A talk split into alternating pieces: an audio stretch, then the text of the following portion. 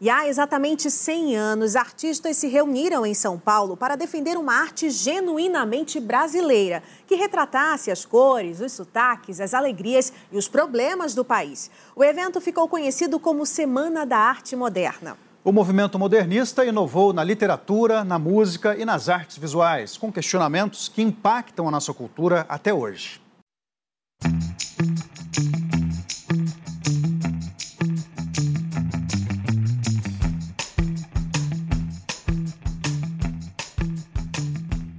Galera, sejam muito bem-vindos, bem-vindas e bem-vindes a mais um episódio do Quero que eu desenhe. Eu sou Larissa Mercury e hoje eu falarei sobre um dos eventos culturais mais importantes da história do Brasil.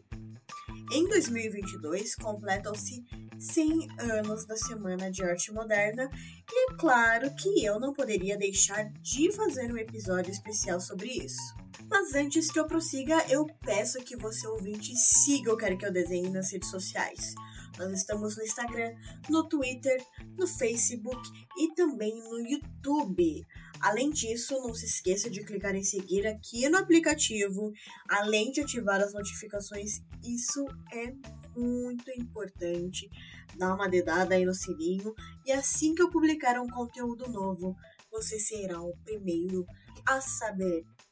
Sem mais delongas, vamos à Semana de Arte Moderna.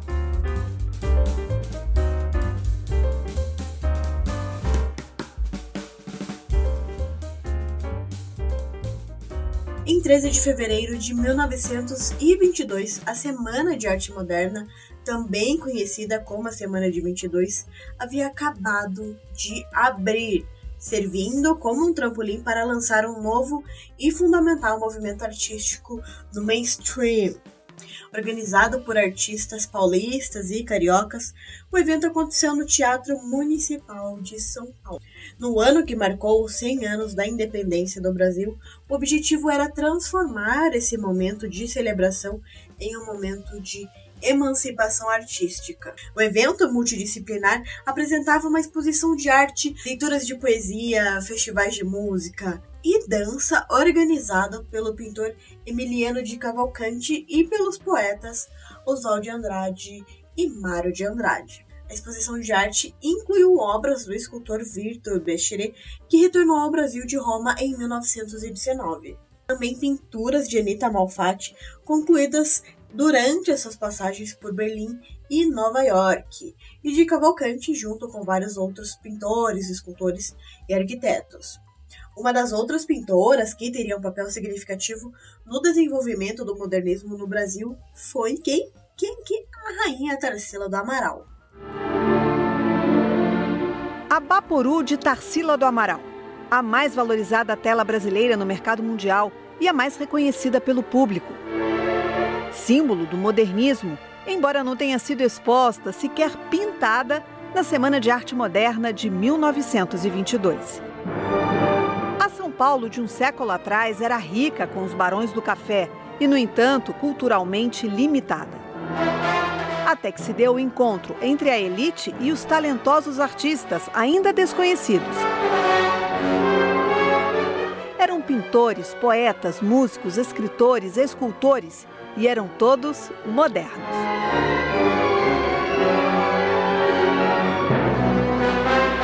Um desejo de contar, musicar, pintar o Brasil, romper com as rígidas e detalhistas linhas da arte vigente, para construir uma nova estética com a nossa cara. O movimento modernista mostrou que era hora de consumir e devolver a identidade brasileira. Na época da Semana São Paulo, era uma das cidades que mais crescia no Brasil. A industrialização estava transformando esse centro caifeiro em uma próspera metrópole com lâmpadas de ruas elétricas, uh, turas de cafés, cinemas e luxuosas lojas de departamentos. Jovens intelectuais brasileiros estavam famintos por arte e literatura que combinassem com a energia vibrante da cidade sociedade e também faziam parte de um movimento político que pretendia desafiar o domínio da oligarquia. Com seus pares na Argentina, escritores e artistas como Mário Oswald de Andrade e de Cavalcante ansiavam por uma cultura intelectual que fosse não apenas moderna e atualizada, mas também hum, intrinsecamente brasileira. Os organizadores não tinham um projeto comum ou uma proposta artística acordada. Eles estavam simplesmente unidos com um desejo de ir contra a arte tradicional com um senso de liberdade artística. O modernismo não foi um movimento rígido, com regras definidas, mas um grupo de artistas que se negavam a, a utilizar normas de artes ultrapassadas. Acabar com o academicismo e abrir as portas da arte moderna para o Brasil atrasado e colonizado era o objetivo dos organizadores da semana. O escritor Oswald de Andrade, o poeta Manuel Bandeira, os escritores Graça Aranha, Paulo Prado, Mário de Andrade e, epa, o baixinho de gravata borboleta é meu avô, o crítico literário Cândido Mota Filho.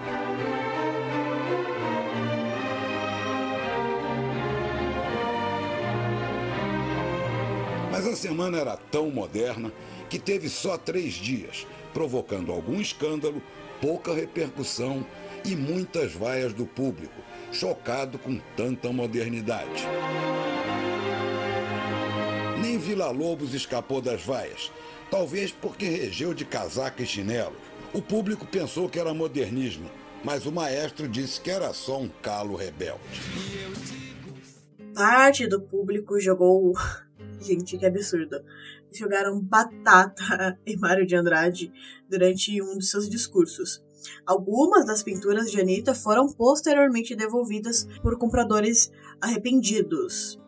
A imprensa e a crítica de arte em geral foram fortes e a sua condenação, como em o famoso episódio, né, do editor, escritor e crítico de arte. E eu também poderia acrescentar aqui é, misógino, racista, classista, enfim, Monteiro Lobato. Mas para Lobato, há duas espécies de artista. Eu vou ler aqui para vocês.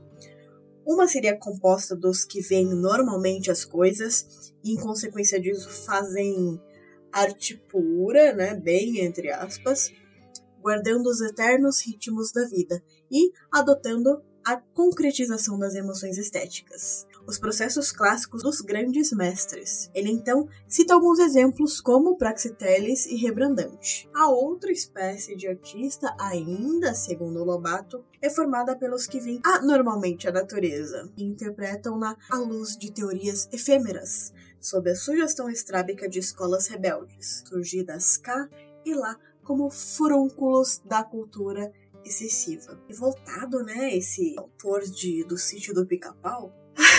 São produtos de cansaço e do sadismo de todos os períodos de decadência. São frutos de fim de estação, bichados ao nascedouro, estrelas cadentes, brilham um instante, as mais das vezes com a luz de escândalo, e somem-se logo nas trevas do esquecimento. Para Lobato, nessa segunda espécie de artista, é onde se encaixava a coitada, a pobre da talentosíssima Anita Malfatti. E mais, posteriormente, os modernistas de 22.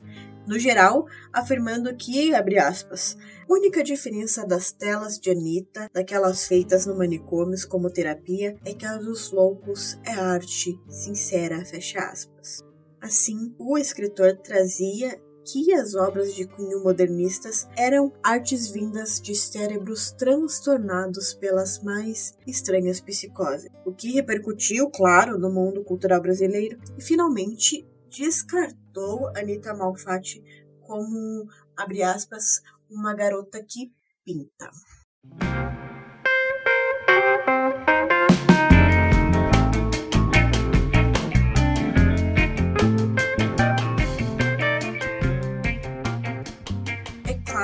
Que Anitta recebeu mal a crítica de paranoia ou mistificação, quase entrou em depressão e parou de pintar. Tudo por causa desse velho rancoroso. Um ano depois, decidida a ser mais convencional, foi tomar aulas de natureza morta com Pedro Alexandrino Borges e se tornou amiga da pintora Tarsila do Amaral. Além disso, ou por causa disso, o artigo é considerado o estopim da Semana de Arte Moderna de 1922. A publicação desse artigo causou grandes divergências entre os apoiadores das artes clássicas e defensores do modernismo. Os artistas Mário e Oswald de Andrade se movimentaram então em defesa e difusão do seu movimento no cenário cultural brasileiro. 20 das pinturas de Anita Malfatti foram incluídas na exposição durante a semana, entre elas a obra o Homem Amarelo e a Mulher de Cabelo Verde, cujos títulos chamam a atenção para o uso inovador da cor que tanto enfureceu Monteiro Lobato. Uma grande polêmica dentro do movimento veio da ansiedade sobre a influência da Europa e dos Estados Unidos na arte e na cultura brasileira.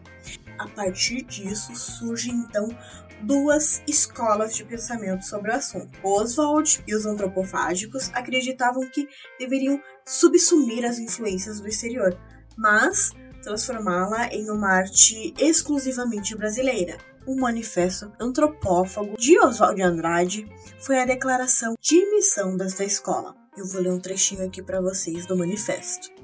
Só a antropofagia nos une, socialmente, economicamente, filosoficamente. Única lei do mundo, expressão mascarada de todos os individualismos, de todos os coletivismos, de todas as religiões, de todos os tratados de paz. To be or not to be? That is the question. Contra todas as catequeses e contra a mãe dos gracos, só me interessa o que não é meu. Lei do homem, lei do antropófago. Estamos fatigados de todos os maridos católicos suspeitosos postos em drama. Freud acabou com o enigma mulher e com outros sustos da psicologia impressa. O que atropelava a verdade era a roupa, o impermeável entre o mundo interior e o mundo exterior.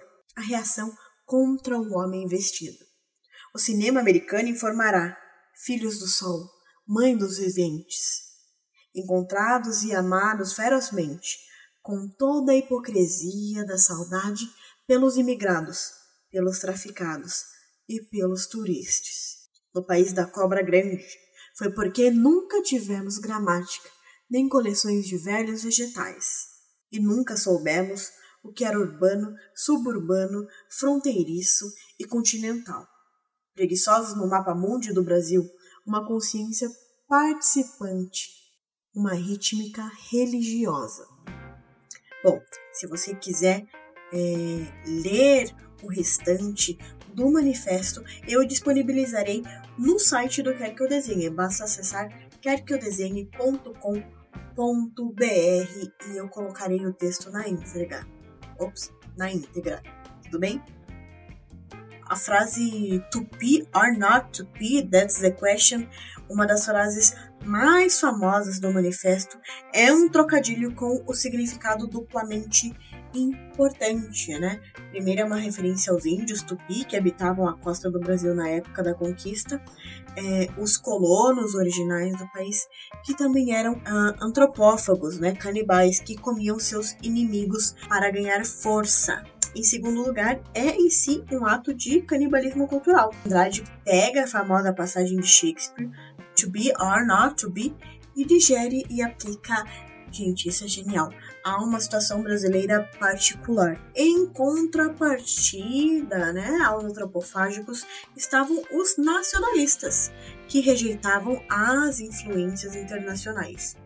Muitos dos modernistas nacionalistas estavam uh, ativamente engajados na política. Um dos participantes, inclusive, do movimento, o escritor Plínio Salgado, tornou-se uma figura política, é, como que se diz, fascista. E liderou um golpe fracassado contra o presidente Getúlio Vargas. E eu digo sim, e eu digo não ao não, e eu digo é proibido, proibido. 46 anos depois, no ano fatídico de 1968, a cultura brasileira estava em ebulição com o tropicalismo. Acabou com as fronteiras e é como se fosse a arte moderna de 22, agora para todo mundo como consciência, porque ele é uma mutação contínua, é a, é a revolução permanente. Era uma grande inspiração e referência, com espetacular sucesso da montagem do Rei da Vela, de Oswald de Andrade, por Zé Celso Martins Correia e o Grupo Oficina.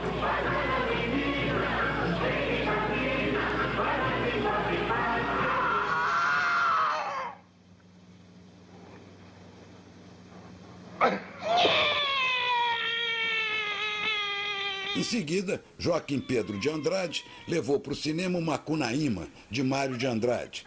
O brasileiríssimo herói sem nenhum caráter foi um grande sucesso popular e conquistou vários prêmios internacionais. Você não fala, menino? Ai, que preguiça. Como não hei de ser comunista se sou moderna? O rompe-nuvem em breve levanta ferros, como sabeis. E depois, O Homem do Pau-Brasil, de Oswald de Andrade, O imperialismo se defende. com elogio da antropofagia cultural e do matriarcado. O bom burguês de hoje pode ser o revolucionário de amanhã.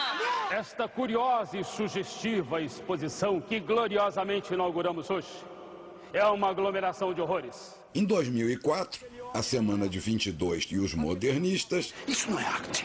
Isso não é literatura. protagonizaram uma minissérie de Maria Adelaide Amaral na Rede Globo. Eu não vou ser mais uma vez o saco de pancadarias da imprensa dessa cidade. Boa parte da nossa melhor literatura, cinema, música e artes plásticas não existiria sem o modernismo, que teve seu ponto de partida na semana de 22, quando o Brasil começou a se integrar ao mundo e a expressar a identidade nacional numa linguagem livre e sem fronteiras.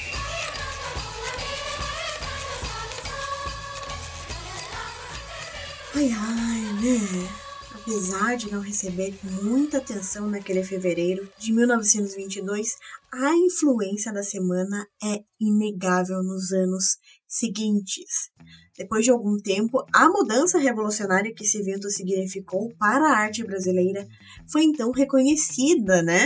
Até hoje vemos a sua influência na obra de artistas brasileiros. No início, a Semana de Arte Moderna foi considerada lá sem importância, mas agora é visto como um episódio fundamental para o desenvolvimento da arte brasileira no século XX.